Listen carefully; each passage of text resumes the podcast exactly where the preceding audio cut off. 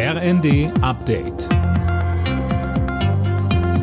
Stündlich neu. Auf den Punkt informiert. Ich bin Nanju Kuhlmann. Guten Tag. Weil bei der Berliner Abgeordnetenhauswahl im September 2021 einiges schiefgegangen ist, wird sie heute wiederholt. Gut 2,4 Millionen Wahlberechtigte sind bis 18 Uhr aufgerufen, ihre Stimme abzugeben. Gisa Weber berichtet. Gewählt werden die mindestens 130 Abgeordneten des 19. Berliner Abgeordnetenhauses.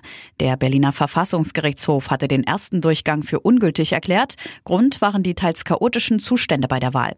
Zum Beispiel wurden falsche Wahlzettel verteilt oder sie fehlten ganz. Außerdem blieben einige Wahllokale länger auf als vorgesehen, weil sich davor lange Schlangen gebildet hatten. Heute soll nun alles nach Plan laufen.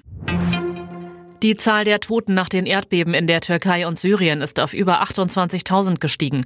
Die Weltgesundheitsorganisation geht mittlerweile davon aus, dass insgesamt 26 Millionen Menschen in der Türkei und Syrien von der Katastrophe betroffen sein könnten. Egal ob Essen, Strom oder Benzin, für alles müssen Verbraucher tiefer in die Tasche greifen. Viele überziehen deswegen ihr Konto, wie eine Umfrage des Verbraucherzentrale Bundesverbands zeigt. Doch der Dispo-Kredit kann schnell teuer werden, weil vergleichsweise hohe Zinsen anfallen. Wer mit seinem Konto öfters ins Minus geht, dem rät Madeleine Müller von der Verbraucherzentrale Sachsen dann sollte man sich hier Hilfe suchen, zu einer Schuldnerberatung gehen und schauen, wie kann ich mein monatliches Budget ausgleichen. Gibt es vielleicht Dinge, die ich mir nicht mehr leiste an monatlichen Raten? Gibt es Abos, die ich kündigen kann? Auf jeden Fall muss man sich mit dem Problem auseinandersetzen.